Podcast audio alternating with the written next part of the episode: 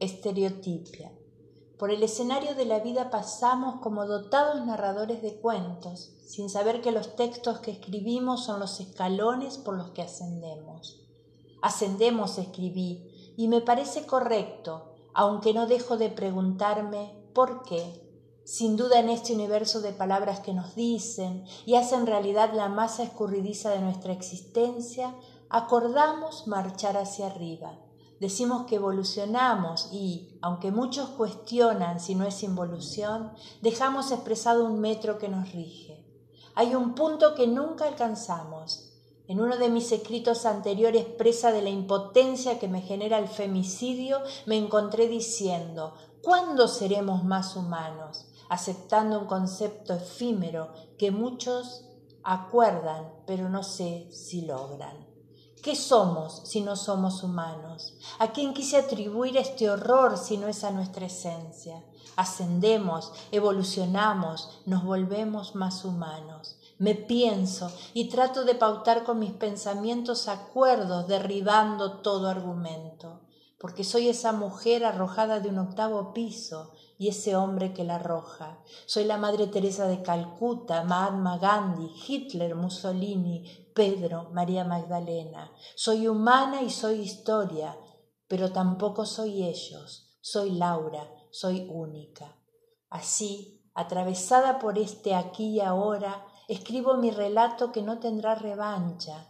Transito en la imposibilidad de resetearme y voy construyendo sobre el dolor de los errores que no podré corregir, la añoranza del tiempo perdido y las virtudes de los afectos y conquistas obtenidas.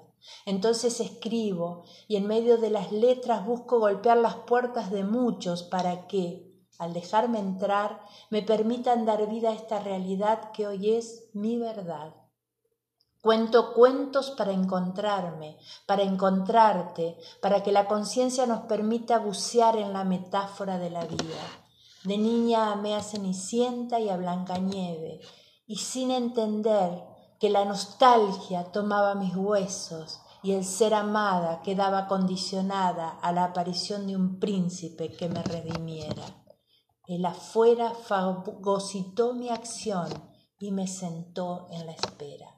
Hoy quiero contar mis cuentos porque he matado a las princesas. Ellas yacen en las lágrimas de la joven que esperó y un día abrió los ojos entendiendo que sus pies son muy grandes para zapatos de cristal, que los sapos son sapos y la muerte un destino común. Érase una niña que desde pequeña escribía y enfrascada en las fantasías acordaba con las estrellas pactos de supervivencia, buscando en el esplendor de las aves la magnificencia, creyendo poder vestirlas con sus letras. Hoy quiero contar un cuento que comienza en la tierra. Había una vez una joven que un día se enamoró de una flor. Acercándose a la planta vio que el capullo tenía semillas. Tomó unas cuantas y decidió replicar una en su jardín. La tierra estaba muy dura. Tomó la pala e intentó hundirla, pero no pudo. Investigó y supo que la herramienta no era la adecuada. Cuando más ayuda pedía, más supuestos encontraba.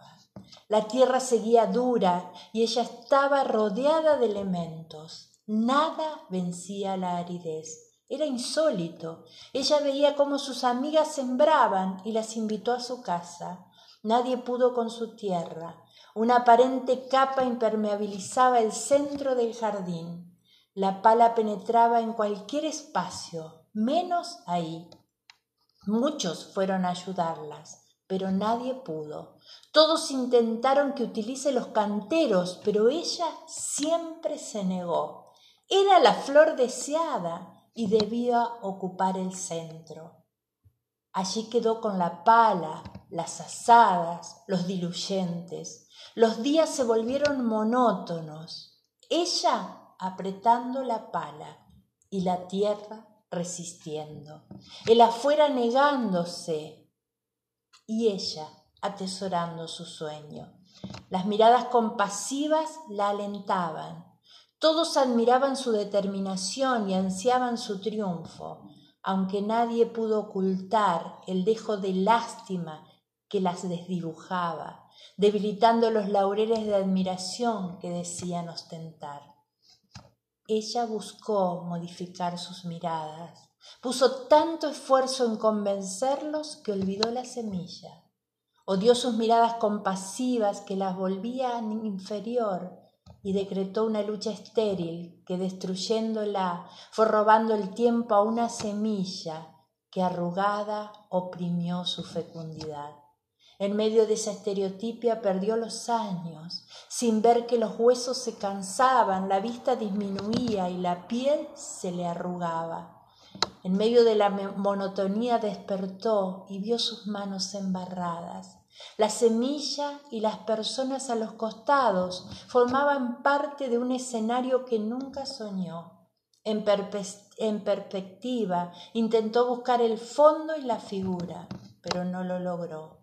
Tomó la semilla entre sus manos, la limpió e hidrató, y sintiendo su sueño cumplido, la acunó entre sus manos, mirando de reojo a los observadores que iban cambiando la expresión. La codicia brillaba en reclamos agazapados que acercándose regalaban sonrisas cómplices que trataban de recordar los favores ofrecidos. Entrando en lucha con su culpa trató de dar explicaciones y el tiempo nuevamente fue burlando en estériles estereotipias.